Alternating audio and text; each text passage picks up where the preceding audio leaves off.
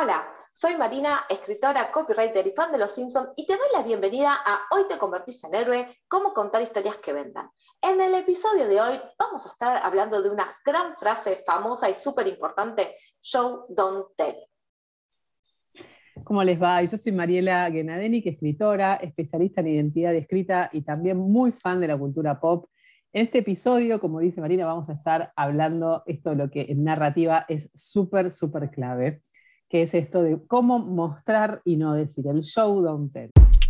Hoy te convertís en héroe, el podcast de storytelling para crear historias que conecten y vendan. Hoy te convertís en héroe con Mariela Genadenik y Marina Condó. Bueno, ¿cómo están? Te damos la bienvenida una vez más a este podcast donde estamos hablando de cómo aplicar el storytelling para la creación de contenidos para tu marca. Y hoy vamos a hablar de eh, cómo hacer para que las historias que cuentas, que cuentes, tengan más impacto, sea mucho más visual, sea mucho más, se enganchen mucho más en, la cabeza de las personas a las que estás dirigiendo. Sí, eh, a veces, eh, digo, en, en, este temor que, que, nos da que no nos lean los contenidos, puede llegar a, ser tan grande que directamente estamos tentadas de no poner nada, ¿no? de directamente ni siquiera escribir, porque decís, ay, si total ni me van a leer, ¿para qué me voy a gastar en, escribir una historia, en producir una historia? Si total, hablamos de igual de historias escritas, pero igual las historias son en, todos los formatos, ¿no? pero si pensamos a veces en, en que se consuma rápido, nos da como pocas ganas de producir contenido por esta razón. Pero no, no, descartemos el poder que puede llegar a tener ¿no? este, las historias, porque a veces el problema es que las historias o son muy cortas o no existen. Y la realidad es que tu audiencia, cuando la historia es muy corta o cuando no llega a, ir más allá de, una cierta cantidad de frases o eslogans vacíos, la verdad es que es ahí cuando tu historia fracasa. Claro, y claro, lo que te quería decir es cómo atamos esto con esta herramienta que vamos a mostrar hoy, lo que vamos a hablar, ¿no? Que tiene que ver el show don't tell con que fracase o no fracase tu historia, que tu historia llegue a más gente o no, o conecte con la otra persona. Totalmente, ¿no? digamos, cuando vos mostrás, en vez de decir, es ahí cuando lográs la conexión. Pero primero vamos a diferenciar qué es mostrar y qué es decir, y vamos con un ejemplo muy fácil, ¿no? Eh, cuando yo hablo de decir, es cuando yo enuncio, le aviso al mundo, tengo hambre. ¿No? Esto es, digo un hecho. Mostrar eh, es apelar a lo sensorial, para que tu audiencia se identifique con la, sensación que vos tenés, y eso lo, tengo que hacer a través de describir las acciones que muestran que tengo hambre, porque eso es lo que le permite a tu audiencia recrear una imagen mental acerca de tu tener hambre. Entonces, si yo digo, me ruge el estómago, se entiende que estoy muerta de hambre. ¿no? Eh, entonces, esa es en, principio la principal diferencia, ¿no? Entre, entre declamar, que sería decir, eslogan, algo que es una frase que entra por un oído, sale por el otro, y lo que es mostrar, que es lo que entre que entra por, por, un oído, sale por el otro, se arma una imagen en la cabeza, y eso es lo que tenemos que, sobre lo que vamos a estar eh, hablando hoy. Y el punto es cómo lo hacemos, cómo se fabrica esto, Marina. Contame. Exactamente, exactamente. Y me, y me, gusta que hablemos de este tema porque este es un tema que para aquellos que nos dedicamos a escribir es un clásico. De hecho, normalmente en cualquier texto siempre aparece un mostrar y no decís. ¿Y por qué es importante esto? Porque uno dice algo y uno se puede conectar o no. Estoy desolado, tengo hambre son palabras y son palabras muy genéricas. Ahora, alguien llega, cierra la puerta y se larga a llorar, cualquiera lo puede entender, funciona en cualquier idioma, te llega mucho más.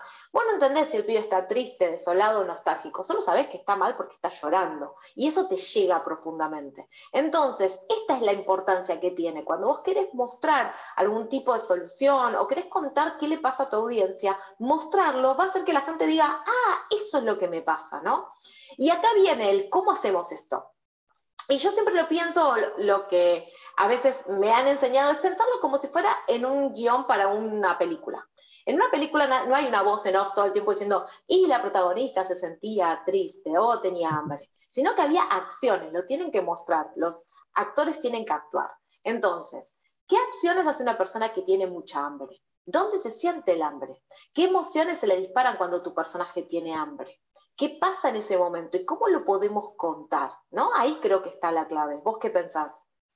No, tal cual, y estaba pensando en uno, adelantando uno de los ejemplos que íbamos a contar hoy, lo, hablando del hambre, ¿no? Pensé en, este ejemplo que vos habías, habíamos charlado en la charla de preproducción, habíamos estado hablando, eh, Marina encontró unos ejemplos que estaban buenísimos, uno de esos que tiene que ver con el hambre, pero tiene que ver cuando te pasaste, ¿no? Del otro lado, tenías tanta hambre, tanta hambre que te rompiste la panza comiendo, ¿no? entonces hay una publicidad eh, de contala, contala vos, contala vos la publicidad. Sí, sí, sí, sí. Eh, estábamos buscando ejemplos justamente de eso, y esta, porque además eh, me gusta este ejemplo porque a veces la gente dice, uh, pero si yo tengo que contar lo que le pasa a mi audiencia es muy largo, es mucho, no sé qué. Y acá lo resolvieron, son publicidades muy cortitas con un concepto muy claro, ¿no? Entonces es una publicidad de Uvasal, que es un medicamento que te ayuda a digerir mejor, normalmente se asocia cuando la comida te cae pesada, comiste mucho, entonces vos podés decir, podría pasar esto que dice Marie. La descripción es, uy, comí mucho. Uy, estoy lleno. Pero ¿qué hacen ellos? Ellos en realidad dicen, la comida te da pelea. Y hicieron todo un gag divertido donde aparece una albóndiga y le pega una piña al pibe, ¿no? Que es divertido, usaron el humor. Pero más allá de usar el humor, lo que hicieron es mostrarlo. ¿Qué pasa cuando estás lleno y la comida te, te este, queda pesada? Te da pelea. Normalmente uno digeriría en cierta cantidad de tiempo y lo tenés que hacer más tiempo. O sea, perfecto, encontrar la forma de mostrar lo que es sentirse mal de la panza, ¿no? ¿Es eso? Digamos, con, un, claro, con un juego eh, a través del humor, usando lo literal de que te da pelea, entonces una albóndiga gigante, absurda, le empieza a pegar a la, a la persona. Digo, ese es el recurso, el recurso del humor, el recurso del absurdo, digo, pero la escenificación de una albóndiga que te está pegando patadas en la, karatecas en la panza, es justamente el mostrar versus el decirme, uy, que, cuando la comida te cae pesado, ¿no? Porque las cosas dichas eh, eh, muchas veces, repetidas muchas veces, pero sin una imagen mental, pasa a, terminar siendo ruido blanco, ¿no? Por eso estamos insistiendo en la importancia de armarle una película a tu, a tu, a tu audiencia, que no quiere decir por eso entrar en los confines de la ¿no? de la reflexión profunda y meditabunda, ¿no? Tiene que ver con encontrar una imagen, recrear una imagen para que tu audiencia se arme una película acerca de lo que estás diciendo. Y la manera de hacerlo es, justamente pensar en las acciones de qué sucede cuando sucede tal emoción. Eh, esto, ¿no? Tengo hambre, ¿qué hago cuando tengo hambre? Empiezo a buscar como desesperada, manotear cualquier cosa y me como, no sé, capaz una servilleta porque es lo primero que encontré. Eh, entonces, mostrar las acciones que, eh, es la manera en que tu audiencia o sea, puede compartir lo que pasa en tu historia, porque si no, las emociones, las ideas son cosas absolutamente personales e intransferibles y totalmente abstractas, ¿no? que, excluyen a las personas, a menos que vos puedas, de alguna manera, narrar qué, es esa emoción, qué es ese sentimiento, qué es esa idea. ¿no? Hay que eso, pintarle el cuadro eh, a tu audiencia, pero insisto, no tiene que ver, atención con esto, con describir la mecánica de la acción, ¿no? porque no es como cuando ves una película para para impedidos visuales que describen, baja del taxi, hay un charco, levanta la pierna, mira eh, alrededor, digamos, ¿no? que son como la traducción de las acciones de una película para la gente que no puede ver, la, eh, digamos, que no puede ver. No tiene que ver con esa con, no, no, no. la Lo que estamos, tampoco. Exactamente, estamos hablando de tratar de mostrar qué pasa cuando alguien se siente de esa manera. Y en este caso, como si, si, estamos hablando de marcas y si vos estás muy en contacto con tu emprendimiento, con tu negocio, con tu marca, es un buen ejercicio porque vos entendés qué problema tiene la persona que viene a buscar tu servicio, tu producto, qué, le está pasando y cómo lo vive, ¿no? Eh, y esto que, me decís me parece interesante, que cuando las cosas se repiten muchas veces cae en ruido blanco. O sea, tengo hambre, estoy estresado, no puedo, o sea, es como que hay cosas que, todo, la palabra, por ejemplo, el estrés es tan grande, estoy ansioso. Ahora, ¿qué pasa a alguien que está ansioso? ¿No? ¿Qué le pasa? ¿Cómo se puede vivir? El otro ejemplo que trajimos y que se nos ocurrió era de unas tostadas. Y en este caso lo que están recreando y que mostraron muy bien es cómo es el diálogo interno de alguien cuando se levanta la mañana.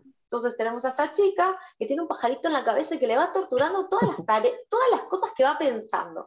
Y a mí me pareció tan brillante porque realmente creo que todo el mundo se levanta y si bien no estás hablando con nadie, tenés algo en la cabeza que te va martillando algo, ya sea algo que pasó, algo que tenés que hacer, lo que te molesta. El diálogo interno después será de cada uno. Pero ese hecho de ver a la chica que se levanta y tiene él, esta gorda, esta gorda, esta gorda, no, te, te salió una cana, te salió una cana, te salió una cana, después le va poniendo otra, eh, no te van a llamar, no te van a 30, llamar. tenés 30, tenés 30, tenés 30, o sea, todos esos pensamientos que decís, ay, a mí me pasa eso. Entonces, inmediatamente, con una imagen muy, usando como dice María, burda o absurda o exagerada, todos nos sentimos representados por esa chica. ¿Quién no se levanta a la mañana con esos pensamientos que lo están torturando? Que solo se resuelven, o sea, lo resuelve cuando se sienta a desayunar porque desayunar no le genera duda. ¿Por qué? Porque elige estas tostadas, ¿no? O sea, las tostadas son fáciles, no tiene problemas y ese es el momento en el que ella deja de pensar. Eh, y acá está bueno eso, ¿no? Porque recrearon ese momento de la mañana. ¿Cómo son las mañanas de la gente? Y podrían haber puesto una foto de una chica divina, con la luz del sol, y pero la verdad que la mañana de la gente es más bien esta mañana como la, esta chica que las mañanas increíbles, ¿no? Y me parece que además, está bueno. Pudieron mostrar la tortura interna en vez de que ella declame, eh, ¿no? Este, bueno, también hay, hay, un, hay un, un Instagram, Dani Lachepi, que ella tenía un, como una, un gag que es querido diario. Entonces ella de repente querido diario y hacía que escribía en su querido diario y decía, no sé, voy a, no sé, y, algo chistoso, ¿no? Entonces digo, esto de em, poner en relieve lo que tal vez pasa internamente, digo, en sentimientos, que los sentimientos no tienen una declamación. Vos llorás, no decís estoy llorando. ¿no? Digamos, no, lo que haces es llorar, o sea, manifestás a través de un lenguaje corporal las cosas que te pasan. Eh, porque gran parte de la comunicación es básicamente no verbal. Entonces, no, digo, no vamos por la vida con subtítulos diciendo, ¿no? Actuando, explicando y actuando los sentimientos. Em, entonces, por eso también necesitamos graficar mentalmente o una imagen de las situaciones y este show don't tell tiene que ver con eso, con que la palabra escrita tenemos que fabricar esa, esa comunicación no verbal de alguna manera para que no sea solo declamatorio o informativo. Eh, ¿no? Digamos, entonces, la recreación de cierta em, imagen, digamos, a través de imágenes, digo, hablo de lo, escrito porque pienso que es más difícil pensar en una narración escrita que, tal vez, digo, eh, visualmente tenés el recurso del pájaro loco, digo, qué sé yo, ¿no? tenés como otras facilidades y por escrito es más difícil. Por eso es que el show don't tell nace de la, narrativa, digamos, eh, Stephen King habla, bastante de eso en, en, su libro Mientras escribo, ¿no? justamente que es una de las máximas, ¿no? que así como la máxima es menos es más, otra de las máximas de la escritura, como dijo Marina al principio, es el show don't tell, que es como lo primero que te enseñan básicamente. Eh, y que tiene que ver con eso, ¿no? con que la escritura no permite expresar el lenguaje no verbal, pero de alguna forma lo tenés que hacer sin que sea explicativo subtítulo. ¿no? Entonces es acá donde invocamos este, a este mostrar y no decir, eh, que en estos ejemplos que, que los fuimos diciendo, digamos, se encontró la manera de mostrar algo internamente, como es la tortura, de, esto de, ay, no, no puedo, no tengo, no sé, eh, el pájaro loco, eh, ¿no? o el albóndiga que te pelea, o este, bueno, teníamos otros ejemplos más, ¿no? Sí, no, tengo otro más que si querés lo puedo agregar. Esto es muy argentino y era un gran ejemplo que estaba asociado a una publicidad de Telequino, justamente, que es una, una empresa que, o sea, es un lugar donde vos puedes apostar, si salen los números, ganás tanta plata, ¿no? Entonces, Telequino es eso. un, un, juego de lotería. Y lo que apunta, nuevamente, aquí apunta? Bueno, si vos ganás plata, lo que ocurre a tu alrededor te importa nada. O como diríamos en Argentina, te chupa un huevo. ¿Por qué? Porque vos ya resolviste el problema que tenías, que es la plata.